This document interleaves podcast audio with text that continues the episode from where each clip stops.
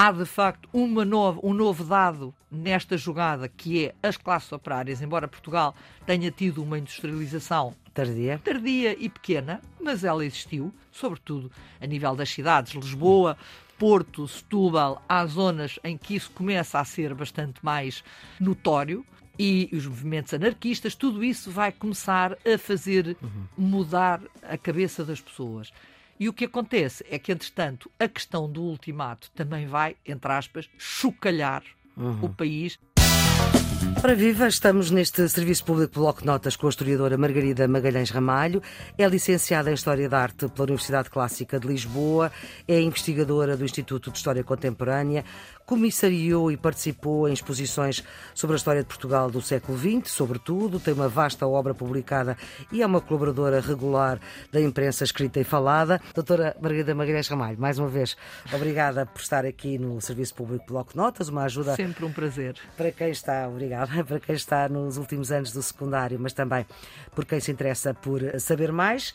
E agora vamos dos antecedentes uhum. que levam à queda da monarquia. Exatamente. E de facto, nestas vésperas do regicídio, com a situação de instabilidade ou que sentia uh, relativa ao novo governo de João Franco, aos últimos meses da ditadura de João Franco, do franquismo, há uma situação que ainda vai ser mais complexa, que é uma entrevista que Dom Carlos vai fazer a um jornal francês, o Temps, em que ele, de alguma forma, diz que está muito contente com João Franco, que ele era o homem que ele precisava e que iria continuar a apoiá-lo. E isso, Portanto, o rei a apoiar a, o seu primeiro-ministro, digamos assim. Exatamente, assim. e a dizer que o vai manter. Ora, as eleições já estavam marcadas e isso então era aquela situação que se punha que... Eleições marcadas para abril de 1908. Para 1908. Acontece que, para além disto, há uma nova tentativa de implantação da República a 28 de janeiro de 1908. É um golpe que corre mal, aliás, até um bocadinho caricato, porque os conspiradores tinham-se juntado à porta do elevador que estava. É o golpe na... da biblioteca, não é? Exatamente. Sim, Já sim. não existe, mas que era em frente à Aqui Câmara Municipal de Lisboa. Não se lembraram que o elevador estava avariado e não funcionava, e portanto a polícia viu aquela gente toda ali à porta e prendeu-os todos. Ora bem, pronto, acabou o golpe ali. Dias antes já tinha havido mais umas prisões.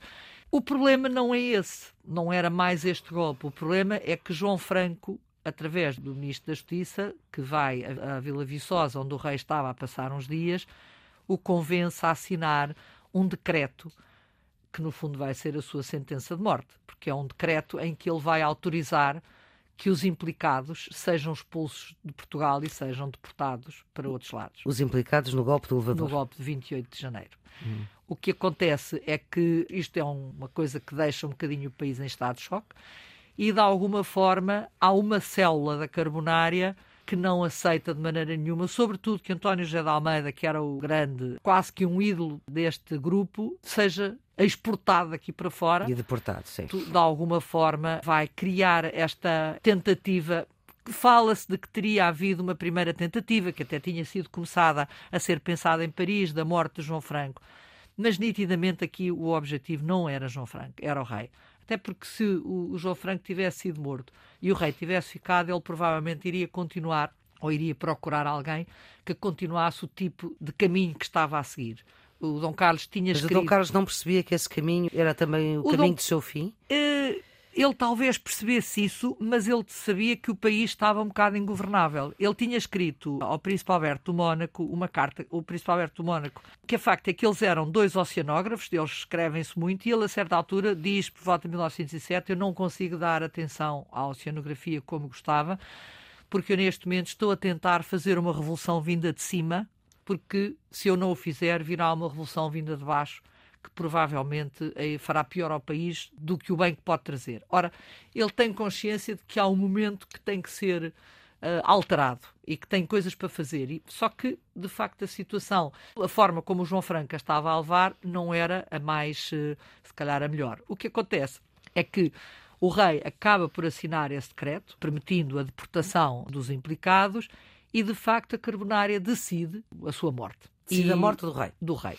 E então sabe-se que ele vem no dia 1 de fevereiro de Vila Viçosa e mal o, o, Landau em que ele vem, que vem Landau aberto, o João Franco, não terá Landau tido... é uma espécie de... É uma espécie de um coxo, se quiser uma palavra mais conhecida. É um carro aberto, puxado Sim. a cavalos, que vem a estação dos barcos. Ele vinha de comboio até ao Barreiro e depois atravessava uhum. de barco. Não era a estação onde ela é agora, era junto ao Torreão Poente do Terreiro de Passo uhum. e, portanto, o carro tinha começado a, a rolar por aquele caminho para chegar à Rua do Arsenal e uhum.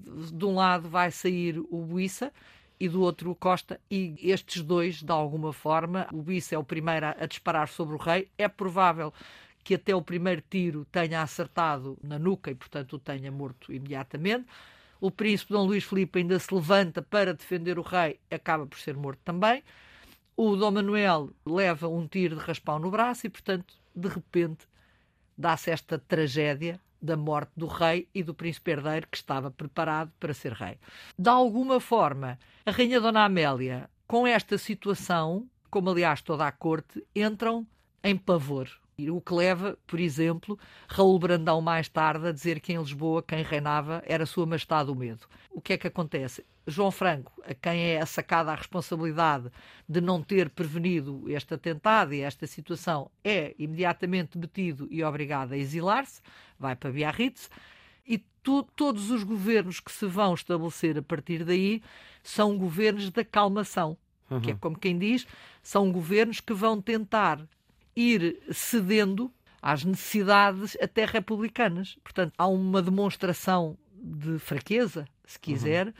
Quem é que fica a reinar? É, é, a rainha, claro. A rainha Dona Amélia, que não era assim. muito amada ao contrário da Rainha Maria Pia, que entre muitas outras coisas as pessoas até achavam que ela gastava muito, mas que era muito amada pelo povo, porque era uma mulher, se calhar por ser italiana, esta, como era um bocado beata, não é uma pessoa muito querida. Ela uhum. até faz um trabalho importante uhum. com a assistência aos tuberculosos, com os socorros a náufragos, com uma série de iniciativas Bem, importantíssimas. Ainda hoje existe o Instituto. Que existem e que funcionaram e que foram uhum. importantíssimas. E o dispensário, o lactário, nunca foi muito amada.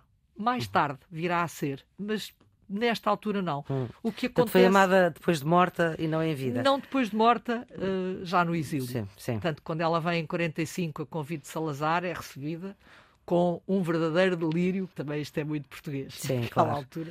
Em 45, portanto, já depois da guerra, da Segunda Sim, Guerra. ela veio no final uhum. da Segunda Guerra. Mas isto para explicar que durante estes governos de acalmação acalmam um bocado os ânimos, mas não resolvem a situação, antes pelo contrário. E de alguma forma até acabam por dar gás uhum. ao próprio eh, Partido Republicano. Uhum. O que é interessante é verificar que em 1909, pouco antes da República, um dos grandes republicanos, que era Miguel Bombarda, que era médico, e que depois virá a ser assassinado por um doente que não tem nada a ver uhum. com uma questão política, é assassinado pura e simplesmente por um doente porque ele era médico psiquiatra, mas ele escreve qualquer coisa como a República não poderá vir por violência nem por imposição como revolta, mas nas urnas, porque de outra forma não estará preparada para ser governo e para, de alguma forma, manter ou ter capacidade de dar estabilidade ao país. E eu acho que ele acaba por ter razão. Não acabou por ser assim. Não, e de facto, para mim, o facto da República ter caído da forma. Caiu, a monarquia caiu de podre, não há a menor dúvida. Uhum. Caiu de podre, da mesma maneira que o Estado Novo também caiu de podre. Eh, as pessoas vieram para a rua antes de saber o desfecho, tanto numa altura como na outra, festejar uhum. aquilo que toda a gente aspirava. Não... O povo foi determinante nessas duas eh, revoluções, em, digamos duas assim. revoluções, em que, de alguma forma, em ambos os casos, as pessoas estavam fartas do que tinham. E, como tal, isso abriu essa porta de liberdade, mas na questão da Primeira República, rapidamente os grandes cabecilhas republicanos vão formar partidos diferentes e vão degladiar-se pelo poder durante toda a Primeira República, abrindo sim depois a porta a uma ditadura de quase 50 anos. E isso uhum. foi talvez o saldo mais negativo da Primeira República, que tem outras coisas bastante interessantes, mas toda esta contestação, toda esta situação que se vai uhum. gerar do pós-1910 até 1926, de alguma forma vão criar numa parte importante da população, para não dizer na esmagadora maioria, de aspirar a que qualquer coisa aconteça que tranquilize os espíritos e que se possa trabalhar uhum. em paz. Obviamente que eu acho que o 28 de maio, 28, 28 de maio de 1926, Sim. era uma coisa que iria ter um, também um tempo curto e que depois se entraria outra vez na questão parlamentar. Sabemos que, Como sabemos que não foi nada assim. Não, não, foi nada assim. Voltando só um bocadinho atrás, esses três homens fizeram três partidos, quem são eles? Que partidos são? Temos o Afonso Costa, com o Partido Democrático, temos o António José de Almeida e o Brito com... Camacho. Estes três homens, Afonso Costa, do Partido Democrático, António José de Almeida, do Partido Republicano e Brito Camacho, do Partido Unionista, o Brito Camacho é mesmo aquele que tem menos importância neste contexto. Uhum. Os grandes eh, opositores, se as grandes figuras. as grandes figuras, aquelas que de alguma forma agregam à sua volta mais gente, é o António José de Almeida e o Afonso Costa. Sendo que o Afonso Costa, apesar de ser mais radical, é talvez aquele que tem o melhor projeto até para o país e aquele que acaba por ser Uh, ele tem, de facto, uma forma de pensar e de, de, melhorar as coisas e depois, como dizia, e voltando um bocadinho uhum. a, aos diários do, de Mel Brainer, porque ele, como vai relatando, este uhum. homem que foi médico da Casa Real, mas que escreveu diários uhum. durante 40 anos. Aliás, é o seu último livro. É verdade. Uh... Mas como apanha todo este período e ele refere diariamente tudo o que se passa, é interessante que, sendo este homem, Tomás Mel Brainer, monárquico, conservador, ele considera que o Afonso Costa, apesar de tudo, é muito melhor político do que o António José de Almeida, que ele considera que não tem tanta consistência uhum. do ponto de vista político. E, de alguma forma, o Afonso Costa também tem uma, uma mais-valia, é que é aquele, também é ele, com as suas milícias quase, levanta toda a turbulência da rua, mas Sim. também é ele que as consegue controlar.